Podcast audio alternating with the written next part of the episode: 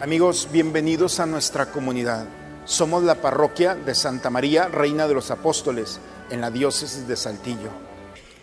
Muy buenos días. De parte de nuestra comunidad Santa María, Reina de los Apóstoles, les damos la más cordial bienvenida para vivir estas semanas de gracia, con motivo de las conferencias cuaresmales 2019. La cuaresma siempre se nos presenta como un tiempo especial de oración, de ayuno y de una propuesta nueva para asemejarnos más a Cristo. Deseamos que estos días sean un espacio para que ustedes puedan encontrarse y crezcan espiritualmente, ustedes y los suyos. Gracias por darse esta oportunidad de vivir una cuaresma diferente y renovar tu sí a Dios y a la iglesia. Los invitamos a poner en silencio su celular. Si hay niños pequeños, pueden pasar a la capilla de San Pablo II. Si hay alguna necesidad personal, pueden aproximarse algunos de los miembros de nuestra comunidad que traen paliacate. Ellos podrán apoyarlos. Y ahora sí, a disfrutar este tiempo de reflexión, oración y encuentro fraterno. El día de hoy nos acompaña el padre Juan Martín Meléndez Alanís nacido en Linares, Nuevo León. Él ingresó al Seminario de Monterrey Filosofía y Teología en 1978 y se ordenó sacerdote en 1986. Recién ordenado fue vicario de la parroquia Nuestra Señora de Fátima y después de la parroquia Corpus. También fue encargado del pastoral juvenil y, ¿qué creen? maestro del padre Mario Cruz en el Seminario de Monterrey. Ha sido párroco de varias parroquias en Monterrey y actualmente es párroco de la parroquia Nuestra Señora de Guadalupe Salud. Hoy queremos agradecerle de parte de toda la comunidad el ser parte de nuestra historia personal al transmitirnos y llevarnos a la comprensión más profunda del ayuno, la oración y la limosna. Bienvenido, Padre Juan Martín. Un fuerte aplauso, por favor.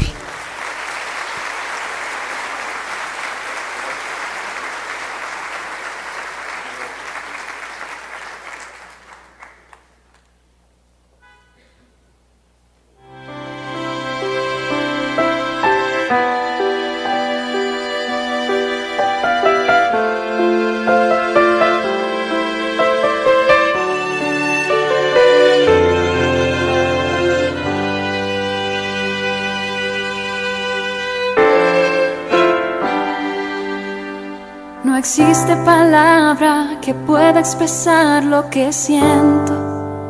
Tan grande es este sentimiento que sobrepasa mi razón. Llegaste a mi vida cuando más te necesitaba. Mi alma a gritos te llamaba y tú escuchaste mi clamor. Solo sé que te necesito porque yo te amo con toda mi mente, con todas mis fuerzas, con todo mi corazón.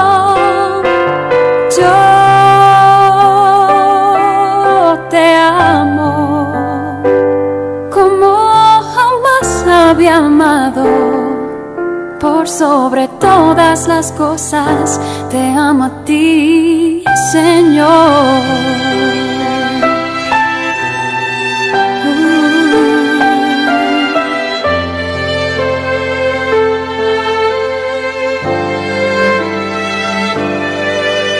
Por ti descubrí la grandeza de amar sin medidas en ti conocí la verdad que le dio libertad a mi vida. Tú me salvaste y cómo agradecerte. No, no, no, no, no, no será suficiente. Cuanto pueda darte pueda amarte. Yo solo sé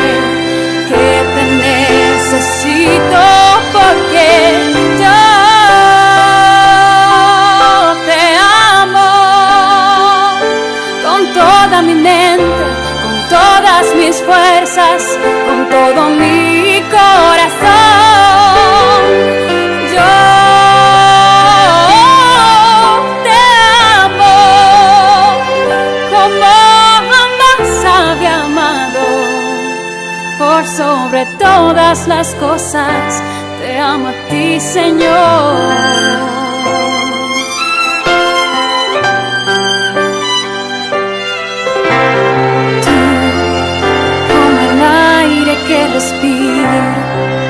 Poco a poco te has convertido en mi necesidad.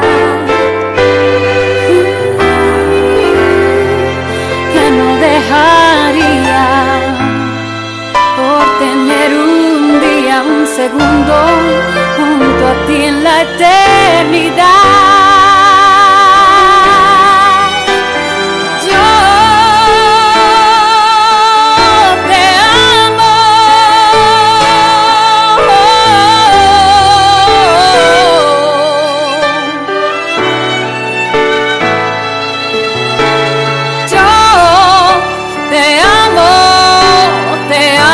Ti, Señor, con toda mi mente, con todas mis fuerzas, con todo mi corazón. Yo te amo como jamás había amado por sobre todas las cosas, te amo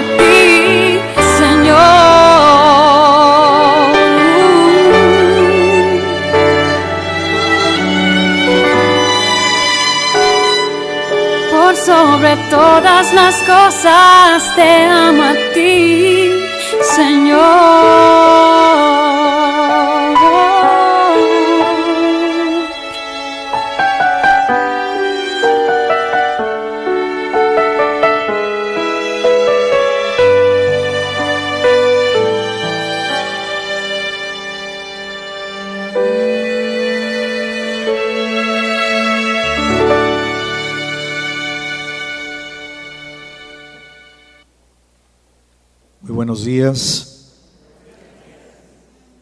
Hoy es eh, un día muy especial para ustedes, pero también para el párroco, el padre Mario Alberto Cruz. Hoy cumple 21 años de ser sacerdote.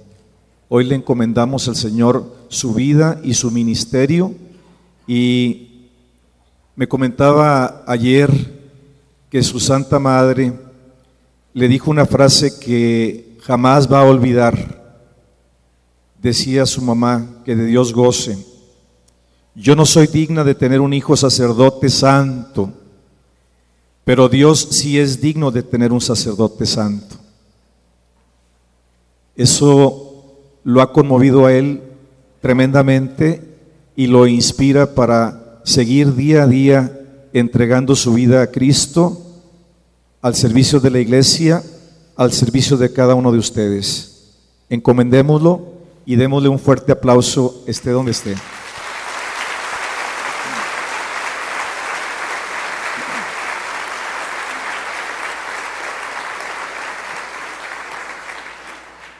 Los invito a ponernos de pie, vamos a hacer una oración.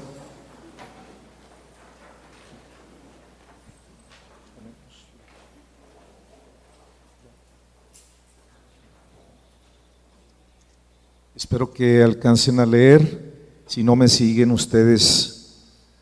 Es una oración eh, muy bella que cuando la encontré, la hice mía, la hice de mi parroquia en Monterrey. Y espero que les guste porque pocas veces tenemos una oración por nuestra parroquia, una oración bien hecha eh, a profundidad y me gustó muchísimo porque la parroquia es la célula básica de la iglesia Decía el Papa Juan 23 que la parroquia es la fuente de la aldea, donde todo mundo va a beber el agua de la vida que es Cristo. Entonces valoremos mucho nuestra parroquia. ¿Alcanzan a leer? Está muy chiquita la letra, ¿verdad? Pero bueno, ahí ustedes síganme. En el nombre del Padre y del Hijo y del Espíritu Santo. Amén. Oración por mi parroquia. Todos. Jesús, esta es hoy mi oración. Te doy gracias por mi parroquia. Estoy recibiendo tanto de ella. Tengo tanto que agradecerle.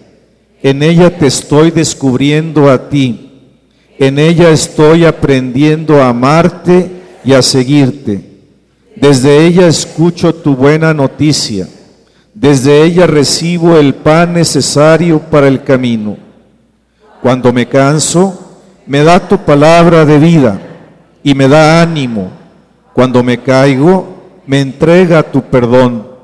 Cuando me siento débil, ella me fortalece.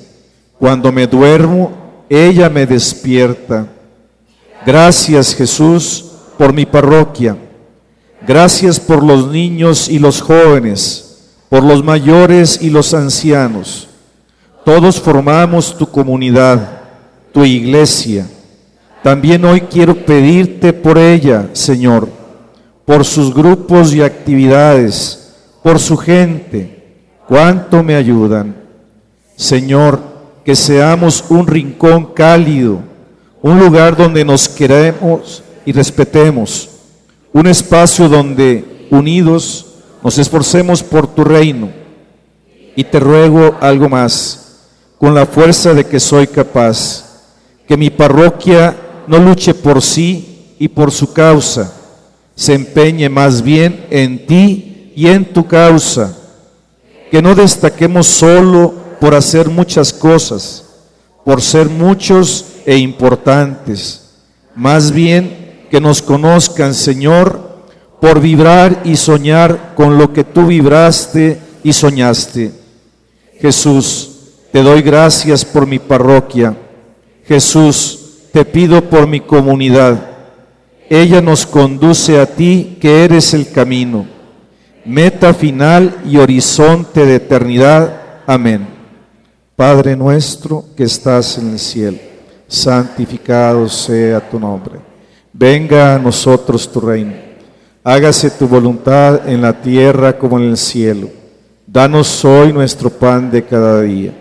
Perdona nuestras ofensas, como también nosotros perdonamos a los que nos ofenden. No nos dejes caer en la tentación y líbranos del mal. Amén. Dios te salve María, llena eres de gracia. Señor es contigo. Bendita eres entre todas las mujeres y bendito es el fruto de tu vientre Jesús. Santa María, Madre de Dios, ruega por nosotros los pecadores, ahora y en la hora de nuestra muerte. Amén. Santa María, Reina de los Apóstoles, ruega por nosotros nombre del Padre y del Hijo y del Espíritu Santo. Amén. Pueden sentarse. Pues me da mucho gusto estar con ustedes en este día. En verdad que me siento honrado y bendecido de estar aquí con ustedes. Esta parroquia la conocí hace cinco años. Venimos aquí varios sacerdotes a visitar al Padre Mario y eh, oramos ese día leímos la palabra de Dios, compartimos nuestras experiencias sacerdotales, oramos y convivimos y conocí la parroquia, el puro templo, pero también todos los avances y proyectos que estaban haciendo. Pero ya tenían fama, yo ya los conocía porque otros amigos que viven por aquí, por este sector, que son de Monterrey, se han venido para acá, me hablan maravillas de esta comunidad, que es una comunidad muy participativa, una comunidad alegre, una comunidad entusiasta, con hambre de Dios y también con deseos de crecer espiritualmente y hacer el bien. Y ojalá que su fama se mantenga y siga creciendo, porque en Hechos de los Apóstoles, en las cartas de San Pablo, dice que había muchas comunidades que eran ejemplares para otras comunidades y que su fama animaba a otras comunidades a seguir creciendo. Así le pido al Señor que sigan ustedes creciendo. Eh, yo quisiera, antes de entrar en el tema, pues conocer un poquito a quién me voy a dirigir. Quiero preguntar primero, ¿quiénes están aquí menores de 18 años de edad? Levante la mano. Ándele, muy bien. Tenemos un sector representativo de, jóvenes. Eh, menores de 30 años, levanten la mano. Hasta 18. Muy bien. 4, 5, 6, 7. Muy bien. Mayores de 30 años, de, 30, de 30 a 50. De 30 a 50, levante la mano. Muy bien. La mayoría, de 30 a 50. De 50 en adelante. Ándele, también una gran mayoría. Muy bien. Ahora voy a, a ver estados de vida. A ver, religiosas. Ah, ¿verdad? Sí la vi ahorita. Una, una religiosa. Religiosos. No hay. Seminaristas tampoco. Este, solteros, levante la mano los solteros. Muy bien, los viudos o viudas, los matrimonios. Muy bien, los la están pensando. no se cree. Muy bien, entonces ya, sé más o menos. ¿Quiénes están en grupos apostólicos? Levanten la mano. Muy bien. Los demás no están en ningún grupo apostólico. Bueno, qué bueno. Hay de todo, gracias a Dios, en la viña del Señor. Como dice el dicho, ¿verdad? Hay de todo en la viña del Señor. Pero qué bueno que estamos aquí esta mañana. Hoy vamos a meditar, pues, en lo que ya se nos dijo en la introducción, en la importancia de la oración, el ayuno y la limosna. Estos tres eh, temas importantes no tan solo aparecen en el Nuevo Testamento, en boca de Jesús, en boca de los apóstoles o las primitivas comunidades. Esto también se venía haciendo desde el Antiguo Testamento. La oración, el ayuno, la limosna eran como eh, parte esencial de un pueblo creyente, de un pueblo que se deja encontrar a Dios y que busca hacer su santa voluntad. Un pueblo que lucha, que cae, que se levanta y que encuentra en estos tres elementos, en estos tres remedios, la salud del alma, la fuerza para seguir caminando, el medio que les va a ayudar para sostenerse, para hacer la voluntad de Dios. Jesucristo Dice, no he venido a quitar nada de la ley y de los profetas. He venido a llevar todas las cosas a plenitud.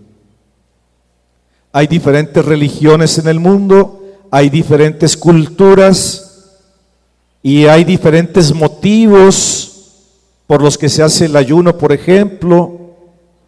Uno es para purificar el alma, otro por cuestiones de salud física, por mil razones. Igualmente la oración, igualmente el servir a los demás, se hacen por diferentes motivos. Pero nosotros vamos a ver los motivos de nuestra propia fe católica, de nuestra fe cristiana. Vamos a profundizar y vamos a descubrir las verdaderas motivaciones, los verdaderos objetivos y la importancia de hacer oración, ayuno y penitencia. Vamos a, pasar al siguiente punto. Empezamos la cuaresma con una frase de Jesús. Arrepiéntanse o conviértanse y crean en el Evangelio. Estas palabras son unas palabras de aliento, unas palabras positivas, unas palabras que indican el camino a seguir para que el hombre sea feliz, para que el hombre encuentre su razón de ser, que encuentre su propósito de vida, que encuentre la alegría de vivir, la alegría de creer.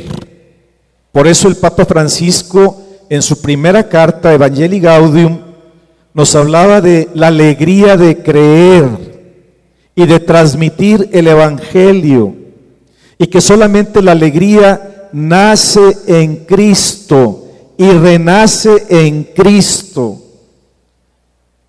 Nosotros estamos llamados a vivir alegremente nuestra vida, alegremente nuestra fe, nos dice el Papa Francisco, no quiero ver caras de limón agrio, caras de funeral. Y no está diciendo nada nuevo, lo dijo el mismo Señor Jesucristo. Nuestro Señor Jesucristo dice, cuando vayas a ayunar, no pongas la cara triste. O sea, descubre la belleza de lo que te estoy diciendo porque es algo para que te alegres porque te lleva a un fin elevado, a un fin más grande, a un mayor fin. La penitencia de la iglesia no es una penitencia negativa, no es una penitencia, una mortificación por mortificarnos. No somos una comunidad patológica que nos guste martirizarnos, eh, sufrir, no, esa es una enfermedad psicológica. El sufrimiento por el sufrimiento no tiene razón de ser.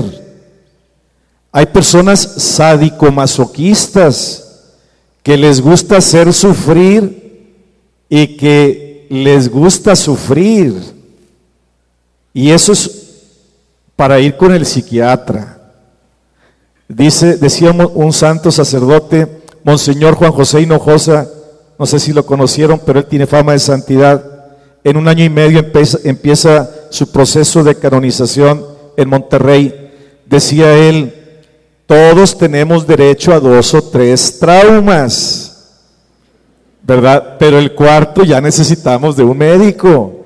Seamos humildes y, y veamos cuándo necesitamos un doctor, ¿verdad?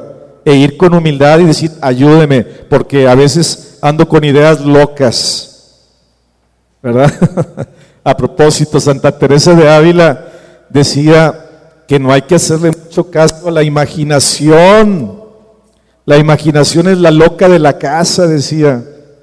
No hay que hacerle mucho caso. Y así como se vienen a veces malos pensamientos o pensamientos locos, déjenlos ahí ir, ¿verdad? Con tranquilidad, con sencillez, ustedes pónganse en oración y así como vino se va a ir, pero no le den tanta importancia, ni se obsesionen, ni se preocupen, ¿verdad? Sino déjenlos ir y no les hagan caso. Dice ella, yo batallé mucho con mi imaginación, era muy imaginativa. Durante casi 20 años estuve orando con un libro porque mi imaginación era tan viva que con cualquier cosa me distraía. Pasaba una, una mosca, pasaba cualquier cosa y me distraía y me iba con la mosca, ¿verdad? Y entonces ella durante 20 años estuvo luchando, luchando, hasta que dominó su imaginación, su inteligencia, su voluntad, con la gracia de Dios, pero también con el esfuerzo de ella misma. Entonces, nuestro Señor nos llama a una vida nueva, a una vida plena, a una vida positiva. Parece que cuaresma es un llamado como que andar todos así mortificados y privarte de algunas cosas, ayuno, penitencia, abstención de carne, este, ejercicios espirituales, recordar que somos pecadores. Y dices, Chihuahua, tengo que entrar por este momento de, de sangoloteo, de purificación, de que me estén las orejas, de que me despierten, como decíamos ahorita en la oración, la parroquia, la iglesia, cuando me ando adormilando, pues de repente te habla fuerte en nombre del Señor, en nombre de Cristo, para que te despiertes del aletargo espiritual que a veces el mundo es tan sutil para ayudarnos a que hagas a un lado tu vida espiritual y te dejes llevar por los sentidos y las apetencias de la carne y también disfrutar el mundo, la carne y a veces hasta las insinuaciones del maligno. Y la iglesia te dice, hey, despierta, haz un balance, haz discernimiento, haz un alto. Fíjense qué inteligentes son los que se dedican a los negocios de este mundo. ¿Qué hacen cada año? Cierran su tienda, hacen un inventario y ven si hay ganancias o hay pérdidas. ¿Y qué es lo que se vende más? ¿Y qué es lo que se vende menos? Y reestructuran su plan de negociación, de trabajo, de ofrecer productos. Y es como van progresando. Nosotros también estamos llamados a hacer ese inventario, ese balance, hacer un alto en el camino y decir, ¿cómo voy? ¿Voy bien o me regreso? ¿Llevo mi vida por el camino de la salvación y de la santidad o voy por el camino de la perdición? Nuestro Señor Jesucristo lo dice claramente. Esfuércese por entrar por la puerta angosta, porque es amplia la puerta que conduce a la condenación y estrecha la puerta que conduce a la salvación. Los que se esfuercen entrarán por ella. Aunque la salvación es un regalo del Señor, también quiere nuestra libertad. Decía San Agustín, el que te creó sin ti, no te salvará sin ti. El Señor quiere que tú libremente respondas a la invitación que Él te hace. Dice el libro del Apocalipsis capítulo 3 versículo 20, mira que yo estoy a la puerta y llamo. Y decía un cardenal, dice, toca, toca con fuerza, golpea con fuerza la puerta de tu libertad, de tu corazón, porque Él quiere que tú libremente en el amor lo invites a pasar. Él es muy atento, Él es muy caballeroso, Él no va a entrar a la fuerza. Y Él aguarda libremente aguarda libremente para que tú le abras y Él entrará y cenará contigo y tú con Él y platicarán a gusto y encontrarás a tu Dios y Señor. Hay una canción de Gesed muy bonita a propósito de este texto bíblico. Estoy a la puerta y llamo. Si me abres, entraré y yo cenaré contigo.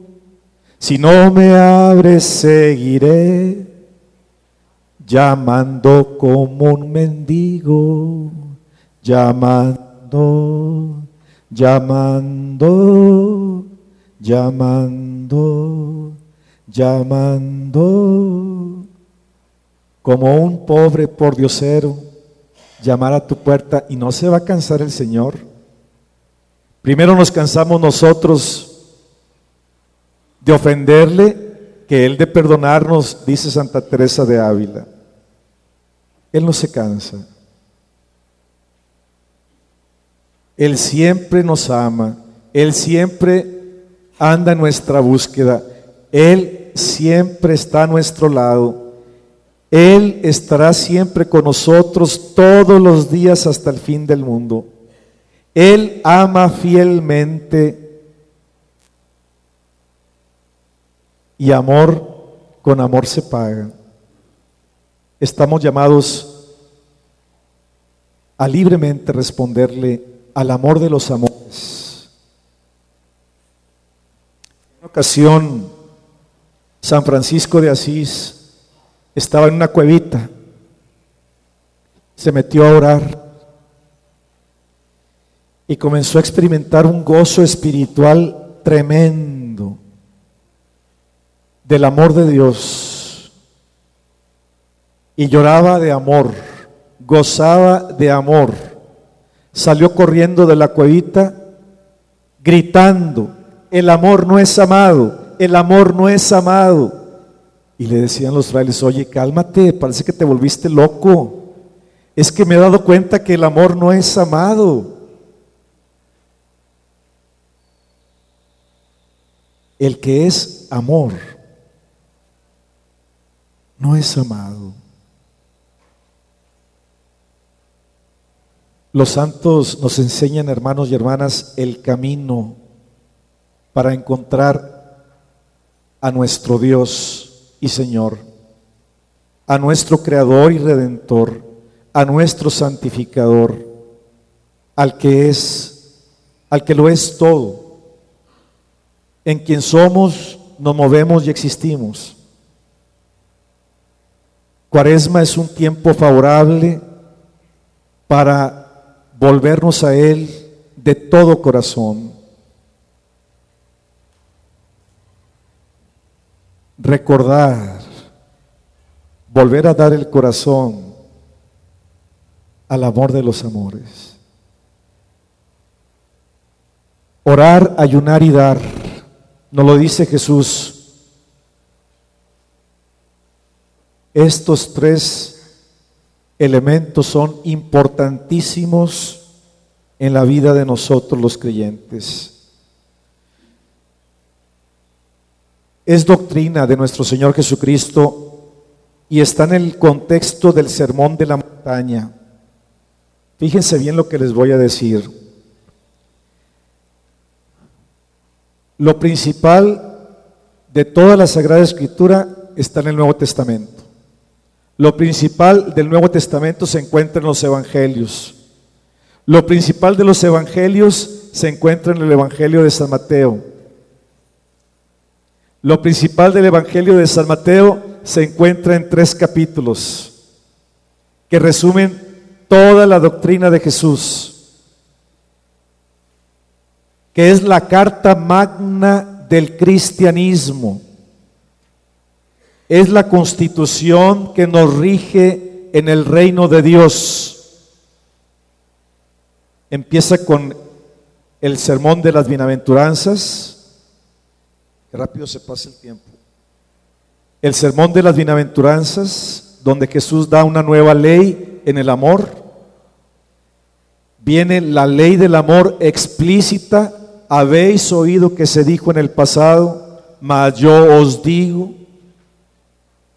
Jesús da una nueva ley revolucionada en el amor hasta amar a quien te persigue, a tu enemigo,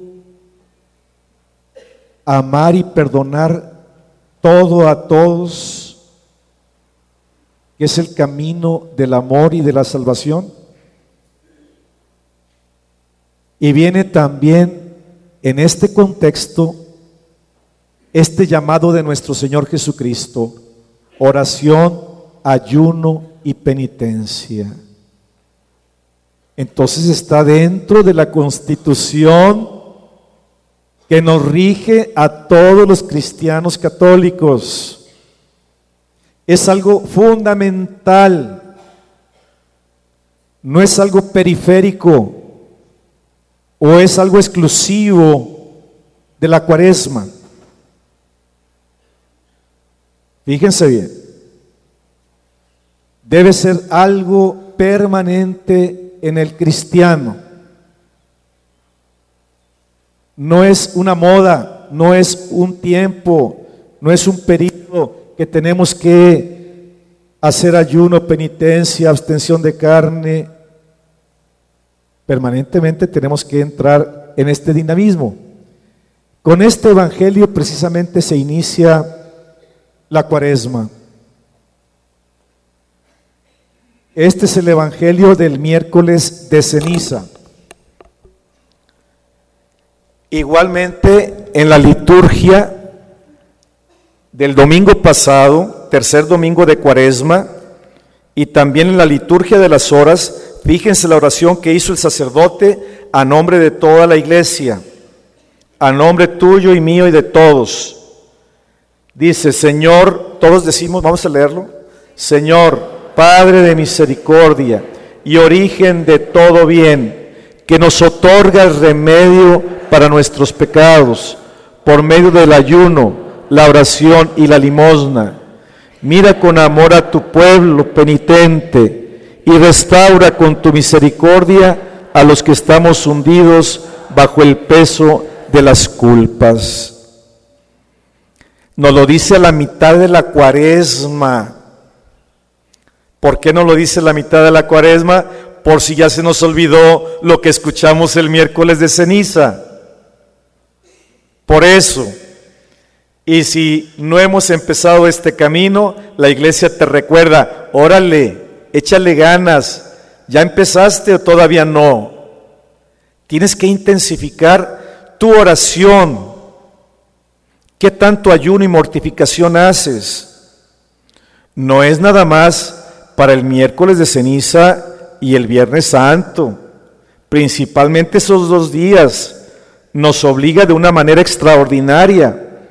Pero todos los viernes del año, todos los viernes de la cuaresma, es penitencial en la iglesia. La iglesia nos invita a la penitencia comunitaria. Pero la penitencia y el ayuno lo podemos hacer frecuentemente. Antiguamente se hacía muy seguido. En la actualidad, pues dicen, pues no tanto porque trabajo y estudio y, y pues me desmayo y como que ando muy débil y me duele la cabeza y pues eh, no es bueno pasar mucho tiempo sin alimento, dicen los médicos, porque pues se vuelve ácido el estómago y te puede provocar enfermedades gastrointestinales o de cáncer, etcétera. Bueno, está bien, dice la iglesia, está bien, no tanto, pero tampoco no caigamos en nada. Entonces, la iglesia nos recuerda, oye, ¿cómo vas? En el Evangelio lo dice Jesús muy claro, ¿verdad? Ya lo leímos, no lo vamos a volver a leer, pero dice muy bien, cuando vayas a practicar tu ayuno o tu limosna o tu oración, no lo hagas con trompeta, no lo anuncies, no lo andes proclamando. Hazlo y con alegría, no pongas la cara triste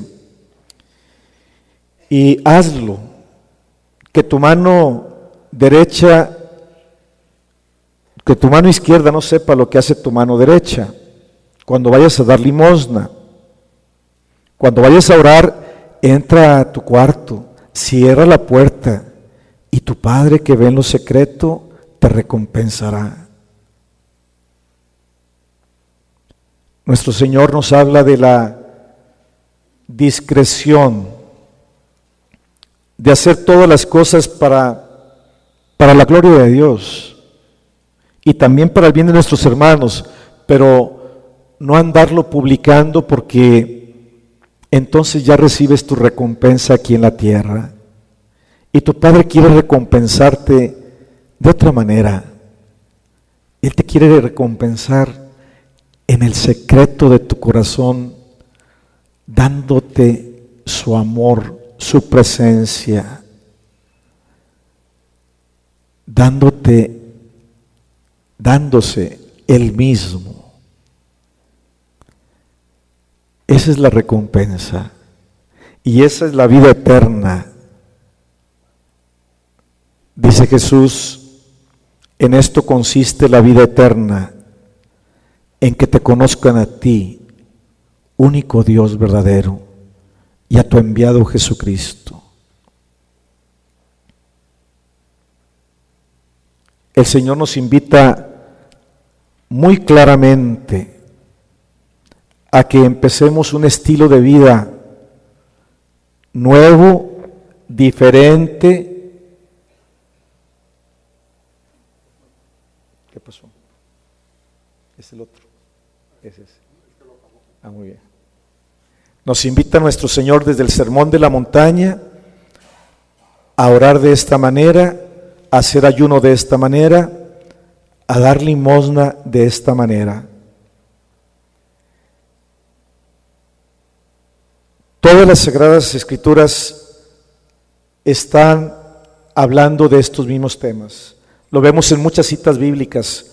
Tobías, Judí, Daniel, Lucas, el mismo Jesucristo en Marcos, en el Antiguo Testamento, en el Éxodo, la iglesia antigua en Hechos de los Apóstoles, en Primera de Corintios, en Segunda de Corintios, la comunidad primitiva continuamente oraba, ayunaba y hacía muchas obras de misericordia. Incluso en el Evangelio, si ustedes recuerdan, los apóstoles estaban contentos porque expulsaban demonios en el nombre de Jesús y con la fuerza de la oración los expulsaban con cierta facilidad. Pero un día no pudieron los apóstoles y se acercan con el Señor, Señor, ¿por qué no pudimos expulsar este demonio? Dice, hay ciertas clases de males que no salen sino con oración y ayuno. Hay una fuerza espiritual de Dios y del hombre cuando la oración va acompañada del ayuno y de la misericordia. Hay una fuerza que es capaz de liberar de todo mal y del maligno.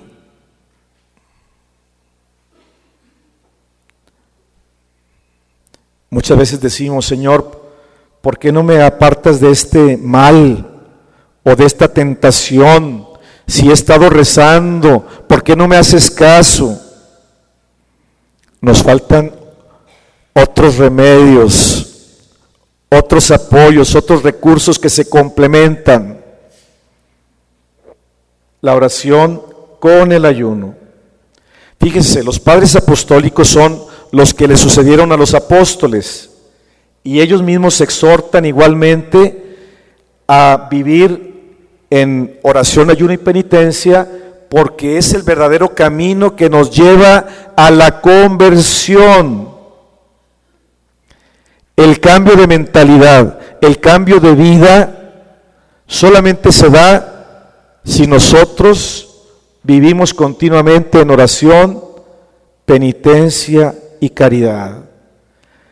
Los padres de la iglesia son los posteriores a los sucesores de los apóstoles. Entre ellos está San León Magno. Y él habla de que estas tres eh, herramientas de la vida espiritual deben de realizarse en todo tiempo Fíjense bien, en todo tiempo. También dice la finalidad. La oración busca el agradar a Dios y también pedirle perdón por nuestros pecados.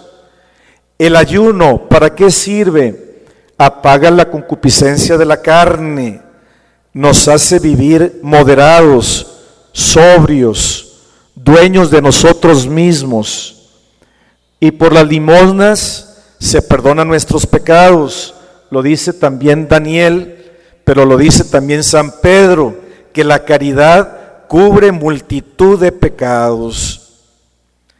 La caridad sepulta los pecados. No tan solo en el sacramento de la reconciliación y la penitencia que te ponga el sacerdote, sino también tus obras de caridad terminan por sepultar tus pecados. Le das el te timpachem.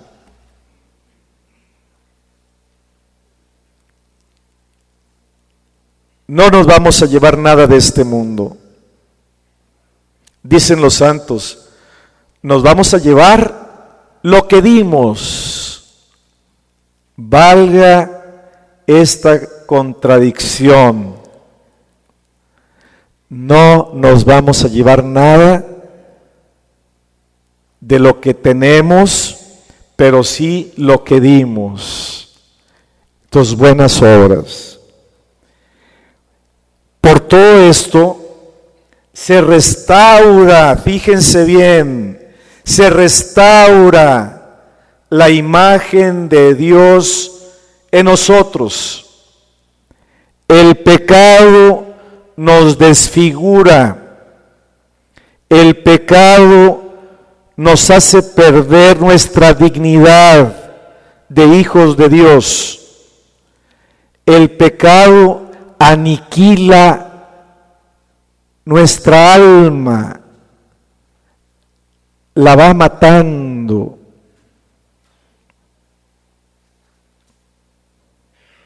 Va matando la esencia de nuestro ser. ¿Qué tan grave no será el pecado? Nosotros no alcanzamos a verlo. Dios sí lo ve. Tuvo él que venir a la tierra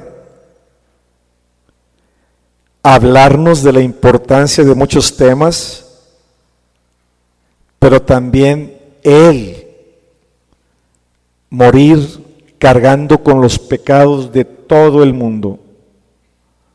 Dice San Pablo, al que no conoció pecado, Dios lo hizo pecado por nuestra salvación.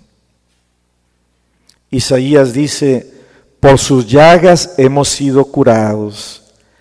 Él cargó con nuestros crímenes y pecados. Él soportó nuestros dolores y sufrimientos.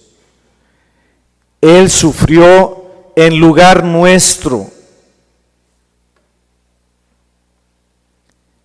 El pecado sí trae graves consecuencias a una persona, a su familia, a la sociedad, a la iglesia. El pecado es ir en contra de nuestra naturaleza y en contra de nuestra vida sobrenatural y en contra de los designios de Dios para nuestra salvación. Pero algo muy bello también el ayuno, la oración y la limosna nos hace inseparables del Espíritu Santo.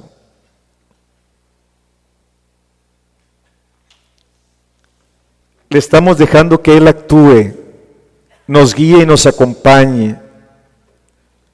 Claro que por el bautismo inhabita en nosotros la Santísima Trinidad. Pero cuando vivimos en gracia, la dejamos obrar. Cuando vivimos en pecado, no lo dejamos obrar. Por eso San Pablo dice, no entristezcan al Espíritu Santo. Ustedes son templos del Espíritu Santo. Vivan de acuerdo a su dignidad. Son como hostias vivas, agradables al Padre. En cuerpo y alma, alaben y bendigan al Señor. Qué bellas palabras de San León Magno. San Pedro Crisólogo decía que las tres, la oración, ayuno y la misericordia, la fe subsiste, la devoción permanece, permanece la virtud,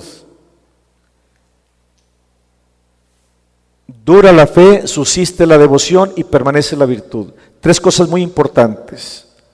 La fe se mantiene fuerte, firme. La devoción también. Y la virtud también. O sea que no puede haber virtud, devoción y fe si no hay estos tres elementos. Santo Tomás de Aquino también decía que por esta triple vía, la satisfacción por el pecado, debe ser tal cual que por ella nos privemos algo en honor de Dios. Tenemos tres bienes, bienes del alma, bienes del cuerpo y bienes exteriores o de fortuna.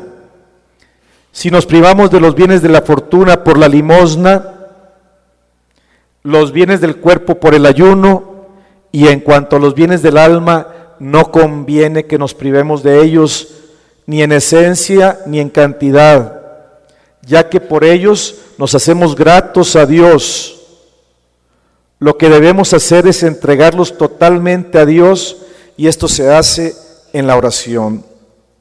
Qué importante es ir caminando en esta reflexión.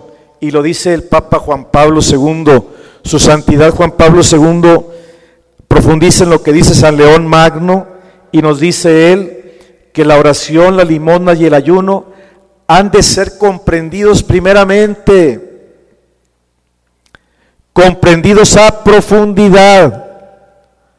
Si no son comprendidos a profundidad, no los vamos a vivir como debe ser. Necesitamos profundizar. Vamos a leer más, a buscar más literatura de esta triada, así le llaman los santos padres.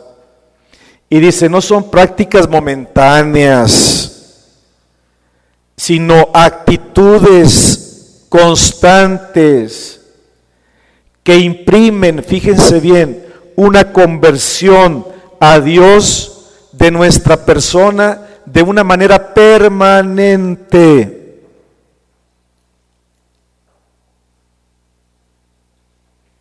Cuando se comprenden bien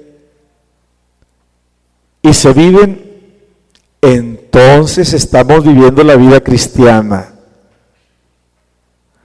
No puede haber cristianos sin cruz, no puede haber cristianos sin ascética, sin esfuerzos, sin ejercicio. No puede haber un cristiano en forma si nosotros no acudimos a estos tres elementos. Es como si ustedes cuando van a hacer ejercicio a la plaza, a caminar, a trotar, o van al gym, al gimnasio, ¿qué no hacen por estar en forma?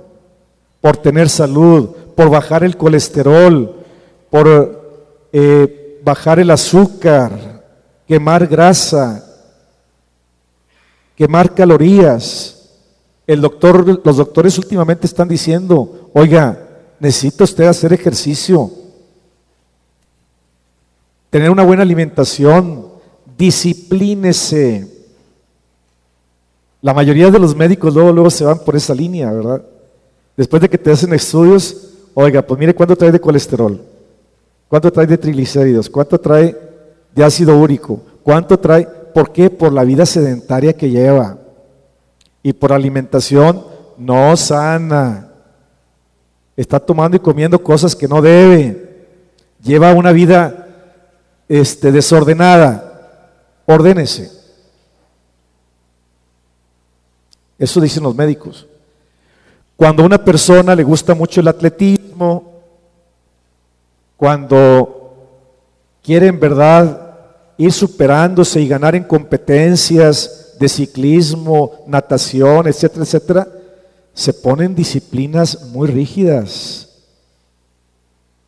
Y dice San Pablo, eso lo hacen para ganar una corona aquí en la tierra, ¿verdad?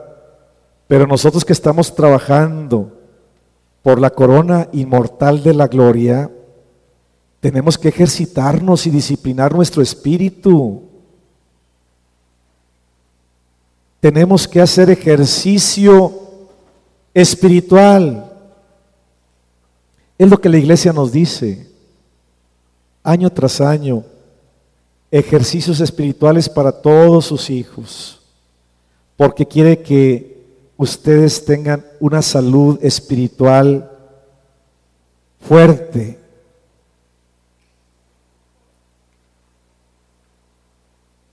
Quieren que sea, la iglesia quiere que tú seas valiente, que tú enfrentes los embates de la vida.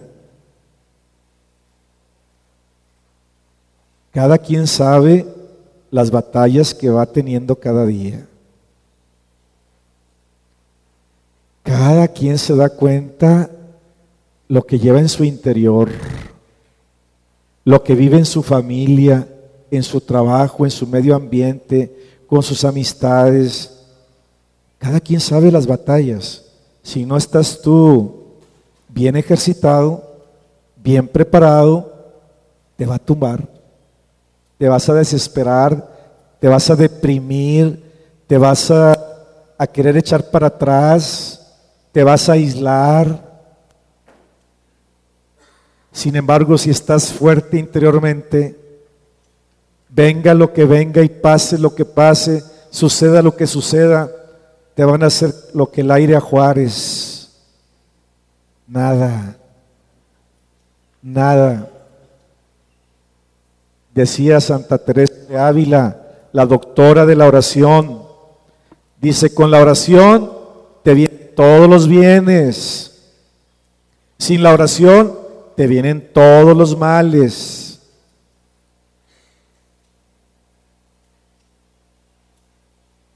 La oración abre caminos. La oración te trae luz del Señor para que aciertes en tus decisiones. La oración hace que la realidad se transforme. Y dice, hay que tener una determinada determinación para orar. Venga lo que venga, pase lo que pase, se te venga el mundo encima, no dejes la oración. La oración te hace ser fuerte en medio de la debilidad. Es invocar al que todo lo puede. Y tú eres fuerte en quien todo lo puede. ¿Y qué es la oración? Hay muchas definiciones, pero Santa Teresa de Ávila decía, es estar muchas veces a solas con aquel que sabemos que nos ama y tratar de amistad esa es la oración. No dejes la oración. ¿Qué es el ayuno? Es privarte un poco del alimento para recordar que no de pan, hombre, sino que es de toda palabra que sale de la boca de Dios. Una persona que no se domina al comer, al beber, en los dulces, en los postres, en los pastelitos. No les voy a dar hambre, ¿verdad? a media mañana. El que no sabe moderarse y sabe poner un límite, no va a llegar muy lejos. Una persona que no sabe dominar sus instintos, los sentidos, la concupiscencia de la carne.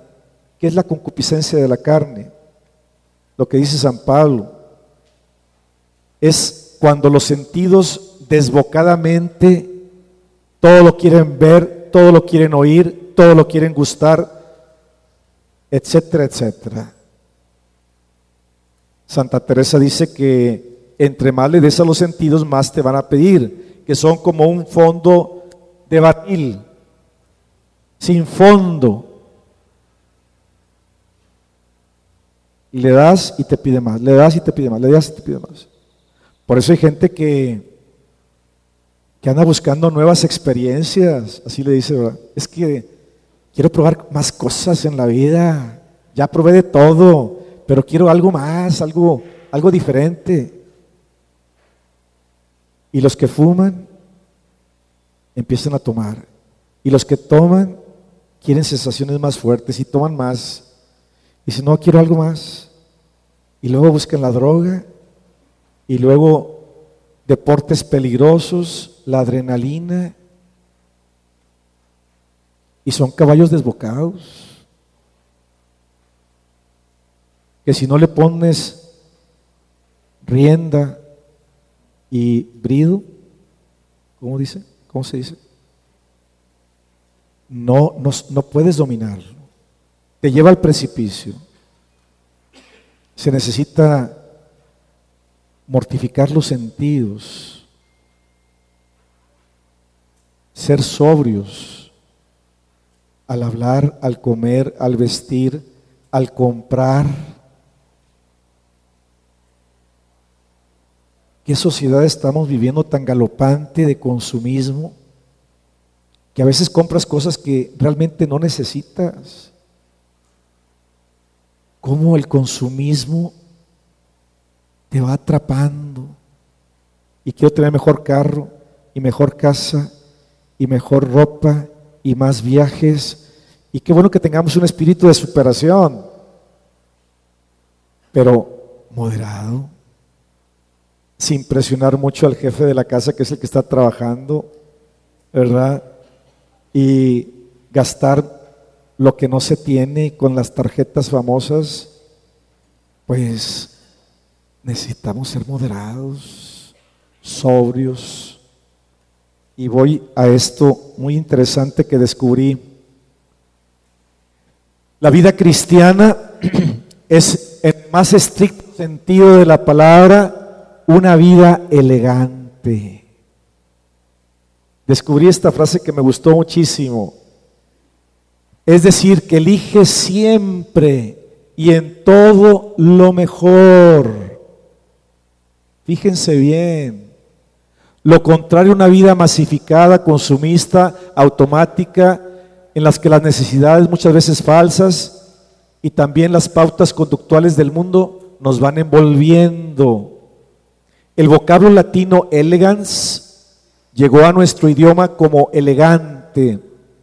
Se trata de un adjetivo que permite calificar a aquel o aquello que se destaca por su garbo, por su gracia o refinamiento. Pero fíjese cómo evolucionó esta palabra. Significa dotado de gracia, nobleza y sencillez. Procede del latín legere, que era una palabra que significaba reunir. Con el prefijo privativo latino ex, legere, se formó eligere, elegir escoger. Y de este viene la palabra elegans, elegantis o elegante, que es distinguido de donde proviene nuestro vocablo elegante. El cristiano debe ser elegante porque sabe elegir lo bueno y lo mejor. Y no tan solo para su vida física y su cuerpo y su casa y sus conocimientos y su cultura. El cristiano es elegante porque elige lo mejor para su vida física, emocional y espiritual.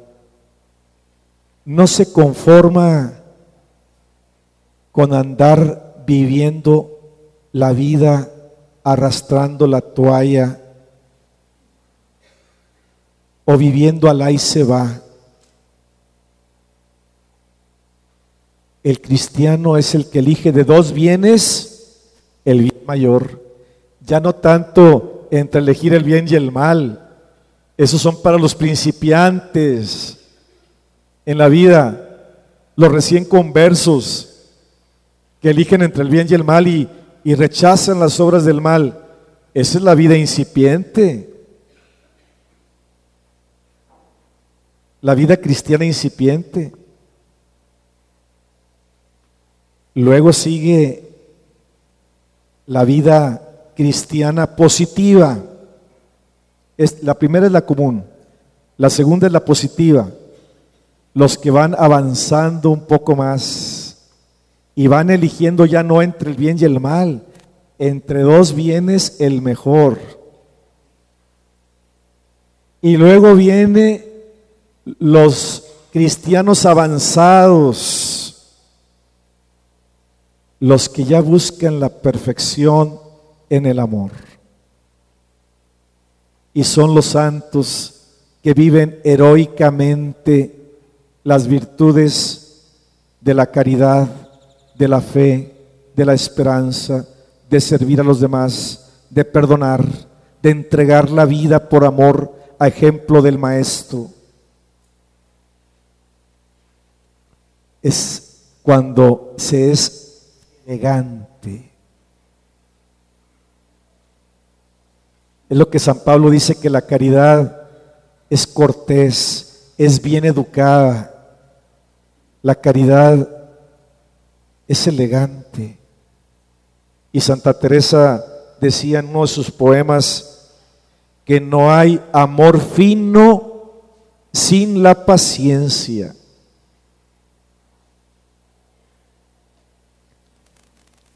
El que vive paciencia en el amor está viviendo con elegancia el amor. La limosna. La limosna no es dar unas monedas. La limosna es aquel que necesita, sea lo que sea, yo estar ahí para ayudarle. Decía Monseñor Juan José Hinojosa, todos somos limosneros de Dios. Todos somos pobres. Él es nuestra riqueza. Y Él está siempre para nosotros. Y en su Hijo Jesucristo lo dio todo. Absolutamente todo por nuestro amor. Nadie tiene amor más grande que el que da la vida por sus amigos por aquellos que ama. Y Cristo crucificado va a ser la máxima prueba de oblación, de dar la vida por amor, de darse Él mismo. Tanto amó Dios al mundo que le entregó a su propio Hijo Jesucristo para que todo el que crea en Él tenga vida eterna, no se pierda, sino que tenga vida eterna. Hermanos y hermanas, cuando uno profundiza en esto, dice, ah, con razón la iglesia me lo pide. Mi madre la iglesia. La iglesia es la esposa de Cristo. Dice San Pablo, Cristo amó a su iglesia y se entregó por ella para santificarla, como un esposo se entrega con su esposa. Entonces la esposa de Cristo es la iglesia. Y dice San Agustín que quien ama la iglesia tiene el Espíritu de Cristo. Quien no ama la iglesia no tiene el Espíritu de Cristo. Nosotros estamos llamados a amar a la iglesia y aprender de nuestra madre la iglesia. Y la iglesia es madre y maestra. Es la esposa de Jesús. Jesús y ella son uno, como los esposos son uno. Lo dice San Pablo en su carta a los Efesios, capítulo 5, versículo 23. Dice, es un gran misterio el de los esposos. Dice, pero ya descubrí que este misterio se refiere a Cristo y a la iglesia. Dios diseñó el matrimonio pensando en un sacramento que hiciera presente el amor fiel de Cristo por su iglesia, la esposa amada de Jesús. Fíjense bien. Entonces la iglesia nos invita, hermanos y hermanas, a profundizar en esto, a no quedarnos en la superficie. Jesucristo se compadece de nosotros y viene en ayuda de nuestra salvación y viene a liberarnos de todo mal, y a enseñarnos el camino de la vida. Él es el rostro misericordioso del Padre. Él viene a traernos vida y vida en plenitud. Solamente Él tiene palabras de vida eterna. Y aunque no entendamos muchas cosas como San Pedro, nosotros seguimos a Cristo, que murió y resucitó para salvarnos. Y ya resucitado, no quitó de su cuerpo las llagas, sino que las glorificó y que quedaran como un signo permanente de su amor por nosotros. Por eso cuando Él resucita, se aparece con sus llagas y le dice a Tomás, ven, mete tu mano en mi costado, mete tus dedos en mis llagas y no sigas dudando, sino cree. Esa es la muestra del amor de Dios. Esos son los signos y las señales del amor de Dios. Hermanos y hermanas, este es un momento para nosotros de gracia y de bendición. Dice San Pablo que no hay que echar en saco roto la gracia de Dios. Que no seamos cristianos olvidadizos, oyentes olvidadizos, sino que pongamos en práctica lo que el Señor nos enseña. Si no ponemos en práctica el Evangelio, no se entiende. Cuando ponemos en práctica el Evangelio, lo vivimos, se entiende. Y viene un gozo muy grande que no lo da el mundo. Es un gozo que viene de Dios y nos lleva a Dios. Y si el mundo no nos lo dio, no nos lo podrá quitar si nosotros no queremos.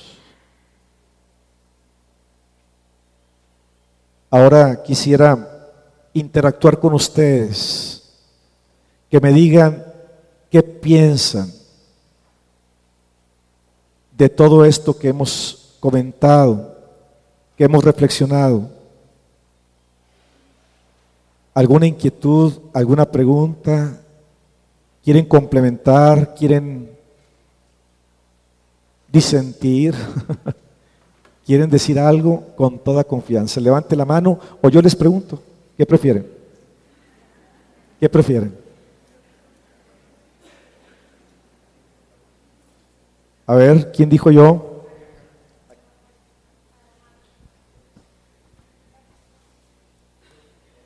Levante la mano.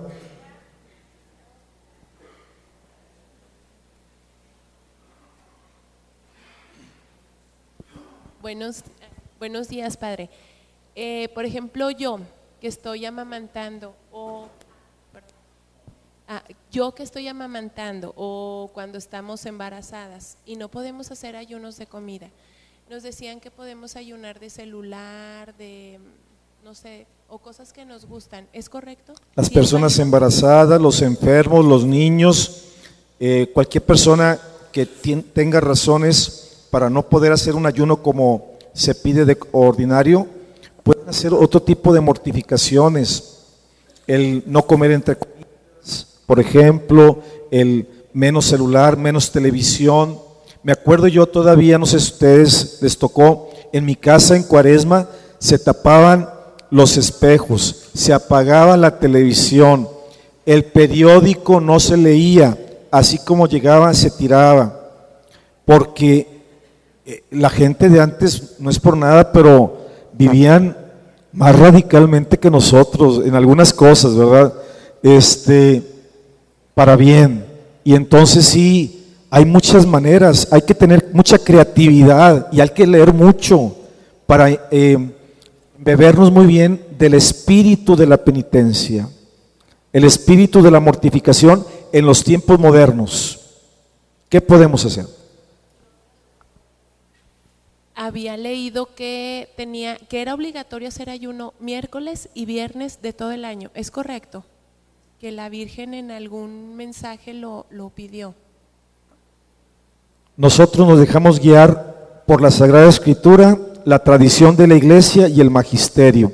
las revelaciones privadas es para esa persona.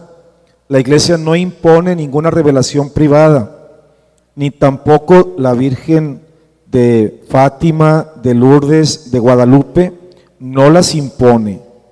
El que quiera manifestar una devoción a la Virgen en esas apariciones, qué bueno, ¿verdad? Pero lo que nos obliga es lo que viene en el credo y la moral de los mandamientos de la iglesia y de, de la ley de Dios, ¿verdad? Y lo que la iglesia nos va ayudando a actualizar el mensaje del Evangelio. Pero así que sean miércoles y viernes de todo el año, más bien el sentido penitencial es de todos los viernes de todo el año. Pero los santos nos dicen que es una acción permanente, una actitud permanente.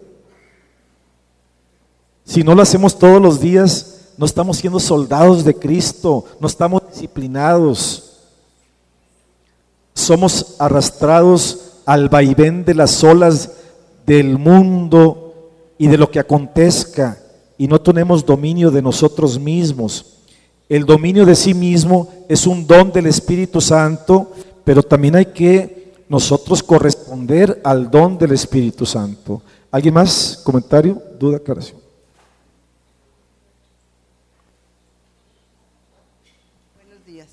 Padre, yo recuerdo que en el libro de Isaías el Señor habla de un tipo de ayuno, no, precisamente de alimentos. Yo no sé si usted nos pudiera ilustrar al respecto. Eh, tanto Isaías como el profeta Joel, los dos profetas, Dios le dice, tú quieres que vea el ayuno y la misa que te pones en la cabecita y, y la oración que me haces ahí más o menos. No, no, no, no, no, no, dice Dios. A mí no me gustan esas clases de ayunos. Para mí el ayuno es que quebrantes las cadenas de la opresión, que levantes los yugos de la esclavitud, que tú hagas justicia, que trates con misericordia a los pobres, a los huérfanos y a las viudas, que hagas el bien y evites el mal. Entonces sí escucharé tu oración. Hay, hay ayunos más fuertes, por ejemplo, últimamente se ha hablado mucho del ayunar, de hablar mal del prójimo, pero pues eso es de siempre, no nada más por un tiempito, ¿verdad? Me decía una señora, padre, es que es tan rico hablar mal del prójimo. Es que, padre, para mí es como un entretenimiento, padre. Eh, entiéndame, yo con mis amigas me junto y la chorcha y la plática, y sabe que disfrutamos mucho, padre. No nos diga que es pecado. le digo, pues búsquese otro entretenimiento, ¿verdad? Porque le va a poner una penitencia. ¿Se acuerdan de San Felipe Neri? Que una vez una señora se fue a confesar y, dice, Padre, vengo a confesarme porque hablé mal de una persona. ¿Y qué dijiste? Pues dije esto y pues no es verdad, pero pues yo, yo le inventé y le dije. Dice, mira, antes de darte la absolución, te voy a poner la penitencia. Ay, padre, ¿qué me va a poner de penitencia? Mire, va por una gallina, ¿verdad? Y en cada esquina le va quitando plumas y le va a dar la vuelta a todo el pueblo, a todo Saltillo. va a ir aventando en cada esquina plumas de la gallina hasta que me la traiga pelón. Y dijo, Señor, ay, qué raro padre. Qué raro padre Mario. no, se crea. ¿Por qué me pone esa penitencia, verdad? Llegó la señora con la gallina desplumada. Dijo, ya padre, ya. Dijo, muy bien. Ahora va y recoge todas las plumas. Padre, vaya y recoge todas las plumas. Bueno, está bien. Y fue a tratar de recoger. Y pues se tardó más y llegó con un puñadito. Dijo, no, padre, no pude, padre, no pude traer todas las plumas de la gallina. Digo, pues así es el chisme, la murmuración, la difamación.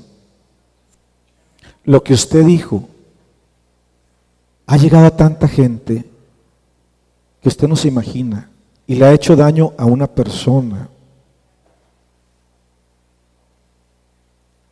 Y le dio una buena zarandeada a la pobre mujer que yo creo que ahí nació el ponte un frijolito en la lengua cuando vayas a hablar mal de alguien, ¿verdad? Y muerde el frijolito, o muérdete la lengua. El Papa cada rato está diciendo, ¿eh? Cuidado con la murmuración, el chisme, la mentira, la murmuración en las comunidades hace tanto daño. Es un terrorismo, es una bomba que se avienta y que hace mucho daño en las relaciones interpersonales. Entonces hay que ayunar de, de eso, ¿verdad? Hay que ser eh, más inteligentes, o hablar bien o no hablar mal. Aquí entre no les voy a comentar algo que me pasó, nos pasó allá en Monterrey. Monterrey llegó el nuevo arzobispo y nos dijo a los 600 sacerdotes, no quiero que ningún sacerdote me hable mal de otro sacerdote. Y si alguna vez tenemos que tocar un asunto delicado de algún sacerdote, que sea porque queremos buscar el bien de él. Pero no me traigan chismes. No hablen mal unos de otros. ¿Qué tal, eh? Entre sacerdotes. Te lo digo a ti, Juan, entiéndemelo tú, Pedro.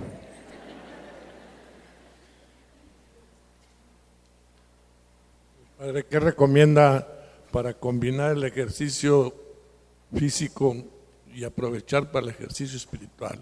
¿Qué recomiendo? Muchas cosas. Pero ahorita si alguien se le ocurre algo, también le puede decir, también complementar. Yo he visto muchísimas personas, y yo también lo hago, que vas caminando y vas rezando el rosario. Vas en el carro, vas rezando el rosario. He visto a gente de mis comunidades, las comunidades donde he estado, cuando hemos ido a la playa, a la, a la isla del Padre, que es cuando antes íbamos más seguido, ¿no?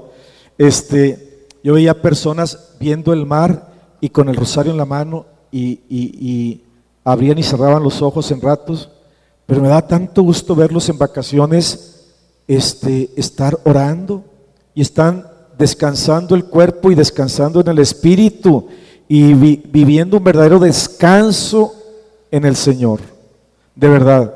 Entonces, hay muchas maneras y que pues sea la creatividad la que nos ayude a vivir en continua oración. Dicen algunos que no tan solo hay que hacer oración, hay que ser oración. El vivir plenamente un diálogo con Dios.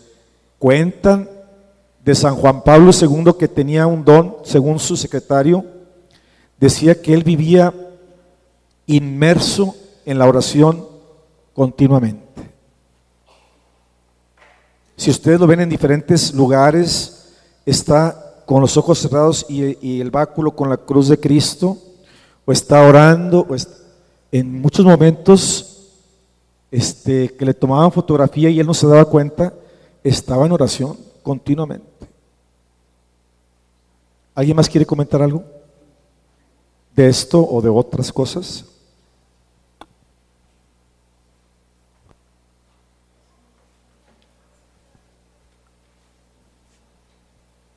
Uno, obispo, comentaba la pregunta que alguien le dijo, hay tantos pobres y necesitados que a quién me toca ayudar. Él decía, al que Dios te ponga enfrente, pero al dar la caridad nos podría ayudar algún discernimiento o alguna mm, pautas para dar la caridad. No podemos hacer una auténtica caridad si primero no nos hemos sentido amados. Entonces no podemos amar al, prójimo si no hemos experimentado el amor de Dios.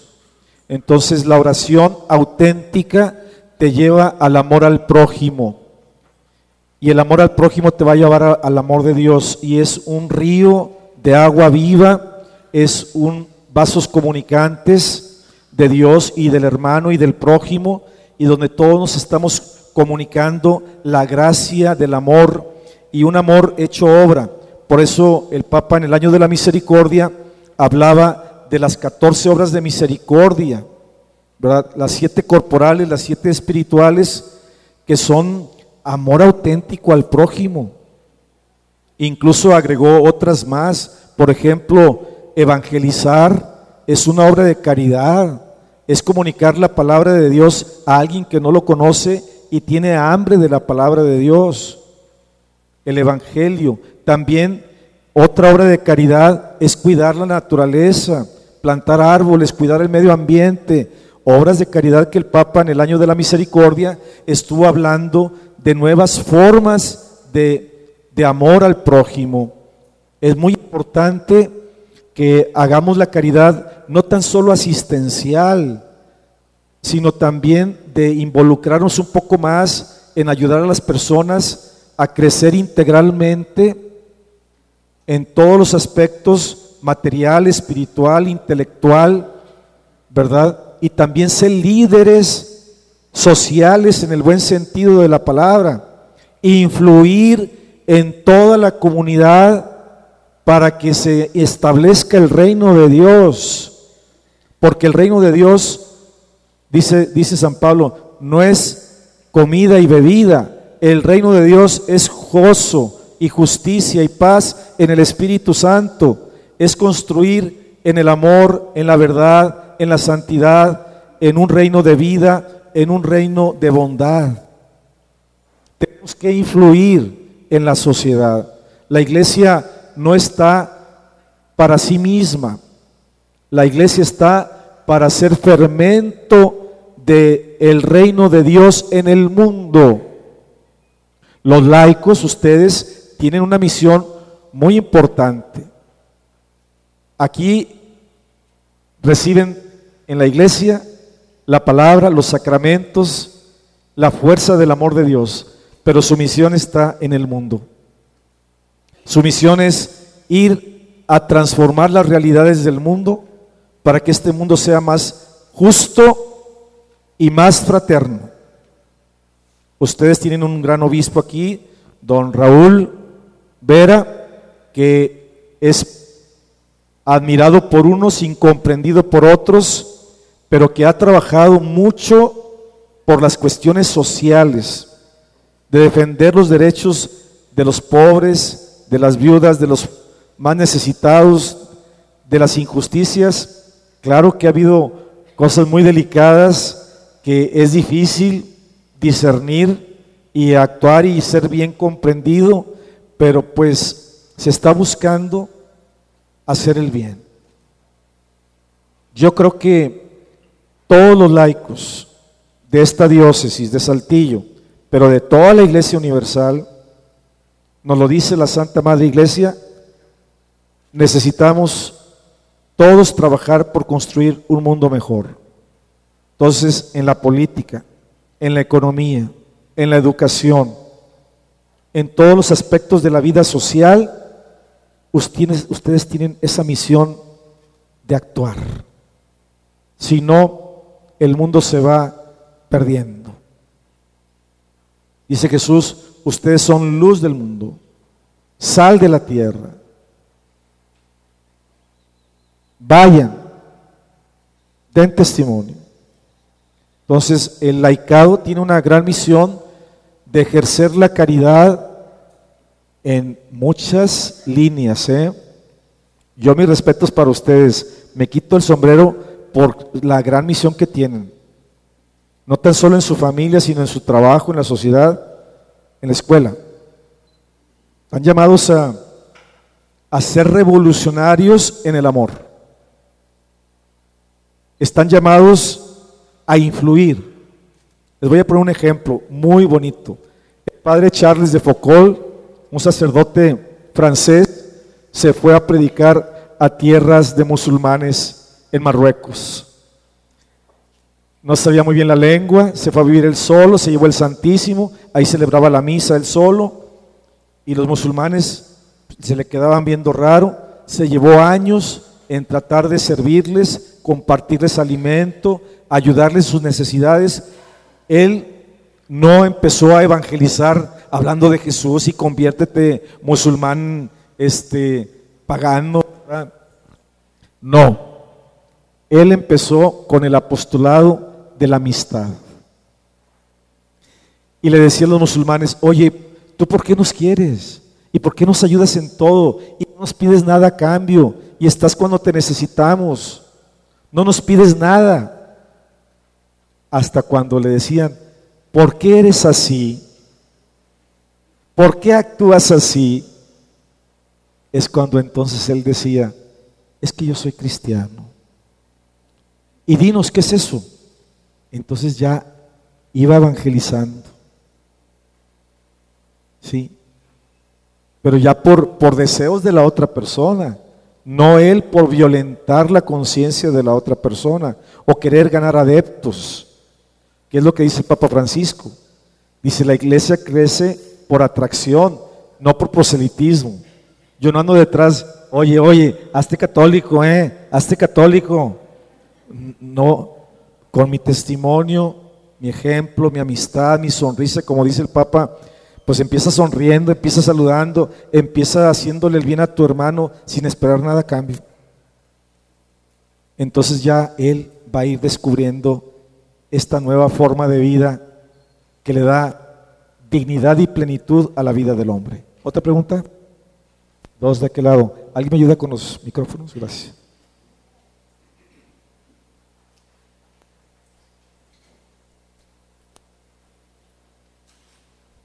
Buenas tardes.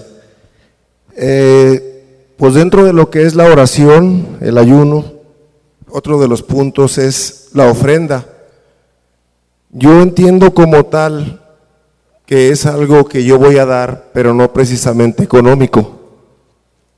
Así lo veo. Lo hemos tratado, lo hemos visto. Pero también vemos lo que es la caridad. La caridad, yo entiendo lo que acaba de decir es algo que yo voy a dar a, alguien para ayudarlo, ya sea a mi prójimo, a mi prójimo, a mi país, a la naturaleza, a lo que sea el político, algo que no sea en bienes de especie ni en bienes económicos. No sé si esté bien, así lo estoy viendo. Y por último, la limosna. La limosna, pues yo lo veo como algo que nosotros damos en cuestión económica para que tenga un destino a favor de la gente más necesitada. Esa es, la primera cuestión. La segunda, hace rato comentaba que el que era generoso con la limosna, se sepultaban todos sus pecados. Hay gente que abusa de eso, hay gente que, y conozco, y me lo echan en cara.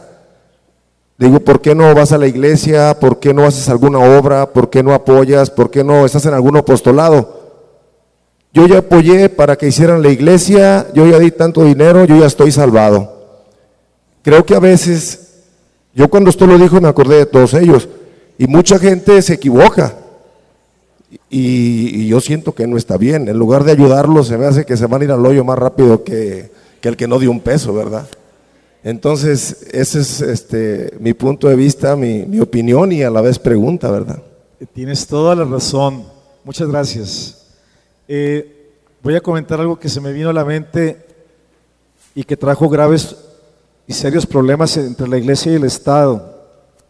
Hace varios años, un obispo que era secretario de la SEM, don Ramón Godínez, que de Dios goce, era un hombre bien santo, bien bueno. Y entonces se tocó un tema muy delicado. Algunos miembros de la iglesia empezaron a hablar de los narcopolíticos. Y entonces comenzaron a atacar a la iglesia hablando de las narcolimosnas. Y entonces van y lo entrevistan a él. Y él dice esta frase en ese contexto. Yo la estoy diciendo en otro contexto. él dijo, le preguntan, oiga, entonces Cualquier persona, buena o mala, con dinero bien habido o mal habido, por dar limosna, ya se va a salvar y le quedan perdonados todos sus pecados. Dijo el obispo, sí, sí. Pero lo estaba diciendo en un foro a nivel nacional, en diálogo abierto, fuerte, en contra iglesia y Estado. Y no, hombre, se lo comieron vivo al pobre obispo, a tal grado que se enfermó y se murió. De verdad, una presión social terrible, porque él dijo que no importaba de dónde viniera el dinero, Si hace una obra buena y se arrepiente de su pecado, le quedan perdonados sus pecados. Pues una cosa es el aspecto moral y espiritual, pero otra cosa es la cuestión legal y civil. ¿Verdad? Y me acordé de, de ese hecho porque la iglesia no está a favor de que se den limosnas de pues eh, gente que anda pues en malos pasos, ¿verdad? Porque decía el licenciado David Noel del Tecnológico de Monterrey, fue rector por muchos años, decía que llevan un pan ensangrentado y sucio a la mesa de sus hijos. Eh, yo pienso que no porque se hagan obras de caridad, alguna gente ya cree que con eso ya se va a salvar. Si realmente hay arrepentimiento, dolor de los pecados, propósito de enmienda, confesar los pecados, absolución, se perdona el pecado, pero tiene que hacer una penitencia y la penitencia es regresarle a quien has tomado de ese dinero y no porque hagas una obra buena por acá ya se te perdonó la falta, ¿verdad? O ya cumpliste y no participas en la fe, en la oración, eh, no llevas una vida cristiana coherente. Yo pienso que debe ser algo integral de corazón y no nada más como que doy dinero y ya no me molestes. Como había un empresario que fue a hacer oración y traía un negociazo, ¿verdad? Y era la, estaba la virgencita y él estaba un poquito atrás y adelante estaba una mujer, llore y llore, una mujer pobre, y llore y llore pidiéndole a la, Virgencita un milagro. Y viene el señor de atrás, el, empresario, el rico, y dice, oiga, ¿qué le está diciendo a la Virgen? Es que necesito dinero porque a mi hija la van a operar y no tengo dinero y se me está muriendo. ¿Cuánto necesitas? pues 10 mil pesos, ten, aquí están tus 10 mil pesos, no me la distraigas, yo tengo un negociazo muy grande acá. A ver, Virgencita. Ay, gracias, gracias, gracias. Se fue corriendo. Pues la Virgen le hizo el milagro, le movió el corazón al, empresario, pero dijo, yo traigo un negociazo más grande. Virgencita, no te me distraigas. No te me distraigas. Yo necesito que me, se me haga este negocio tan grande que traigo y, te prometo hacer bien. Bueno, pues cada quien, ¿verdad? va buscando la manera de vivir la vida cristiana, hacer el bien. Ojalá que todos vayamos caminando por donde el Espíritu Santo nos está guiando, pero siempre es bueno eh, no justificar con un acto de misericordia o piedad, pues nuestras malas acciones también merecen eh, penitencia y también resarcir el daño resarcir el daño. O sea, muchas veces creemos que confesarnos ya o dar una limosna ya. Tienes que resarcir el daño. Económico o moral o espiritual. Pero es algo más. Y la limosna es, es todo, es darse, es dar, es ofrendar la vida, es eh, darte, darte tú y tus bienes y tus conocimientos y todo para el bien de nuestros hermanos. Es abrir tu corazón. Eh, la ofrenda, el dar, la limosna es salir de tu egoísmo y es amar universalmente a todos al estilo de Dios y de acuerdo a nosotros los hijos de Dios. Vamos a terminar con una oración muy bonita para pedirle al Señor que nos haga una comunidad alegre. Muchas gracias por su atención, que Dios los bendiga a todos y pues oremos unos por otros para que vivamos una vida cristiana plena en el amor de Dios. Nos ponemos de pie. Gracias. Muy amable.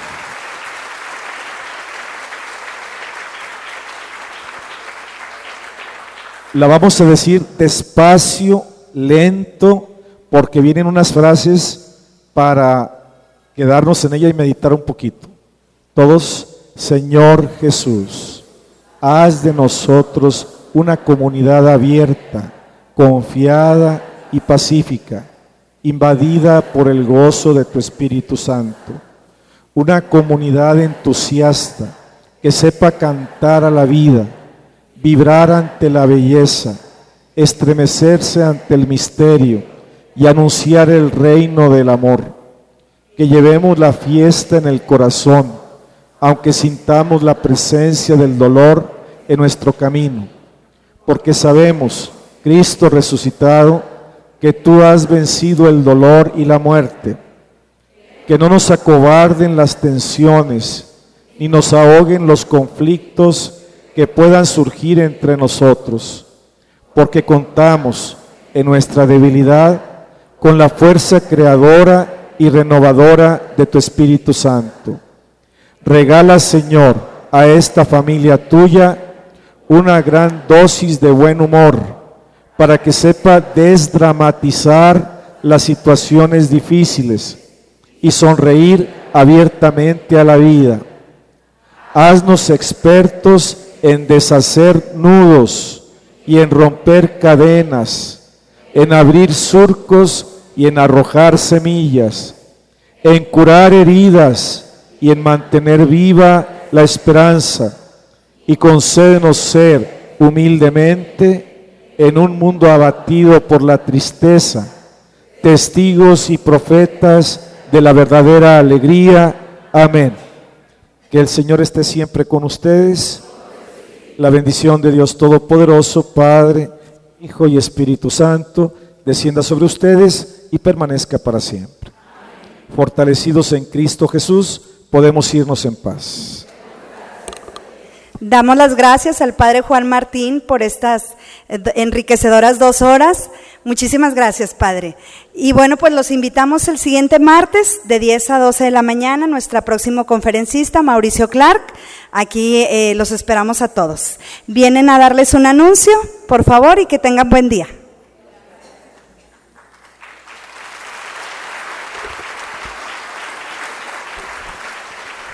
Buenas, buenas tardes a todos. Venimos del apostolado Tierra de María. Eh, somos un grupo que traemos la consagración al hogar y a las familias, al Sagrado Corazón de María y al Sagrado Corazón de Jesús. Eh, queremos repartirles una consagración a cada uno de ustedes. Estas consagraciones se reparten una por familia y tiene como consigna consagrar su familia a la Santísima Virgen, al corazón de la Santísima Virgen. Es una petición que el Papa nos ha tenido para todos, que por favor consagremos el mayor número de hogares a la Santísima Virgen. Ustedes saben que ahorita el demonio está trabajando muy fuerte para destruir a las familias. Y yo creo que nosotros como mujeres y como cabezas de familia y los, las que están aquí como matrimonios, tenemos que hacer fuerza y queremos hacer un ejército mariano y el ejército mariano se hace con la oración y primero consagrándonos a Jesús y al corazón de Jesús y al corazón de María. Les pido por favor, vienen los pasos aquí, eh, aquí adentro. Este, se hace la consagración con agua bendita y con un cirio prendido. Se hace en familia y normalmente se hace toda la familia reunida. Si no están presentes toda la familia, mencionan a las personas que forman parte de esa familia y las personas que hayan perdido algún bebé o que hayan, hayan este, perdido algún hijo, se menciona también. Es muy importante que lo hagan, que pasen por todas las esquinas de la casa, por todas los, las televisiones, los celulares, por todos los lugares donde vayan. Y algo muy importante, esta consagración no se queda estática en una familia. El día que llega a su familia, ustedes la rezan y automáticamente la pasan a otra familia. Cada familia va a ser un ejército mariano. Ustedes son este, los, los, encargados de que, de que ustedes formen esa línea de ejército mariano. Se los vamos a dar con mucho gusto y es un regalo que viene de la Santísima Virgen para todos ustedes. Muchísimas gracias.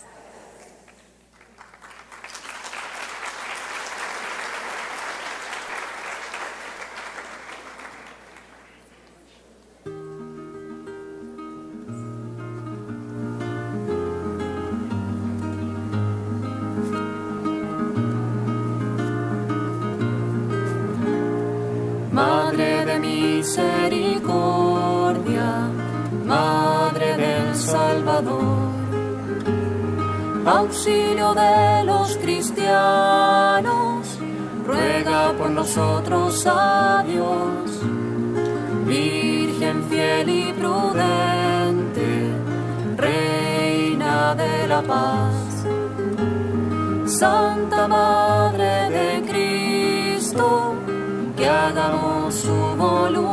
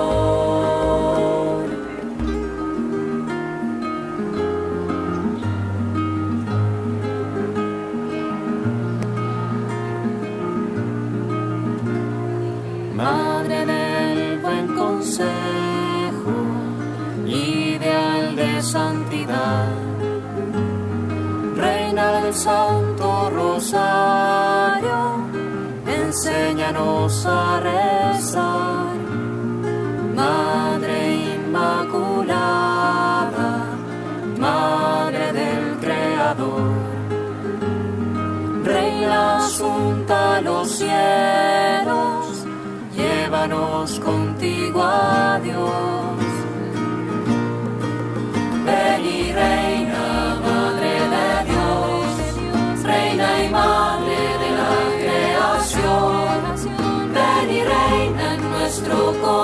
soul.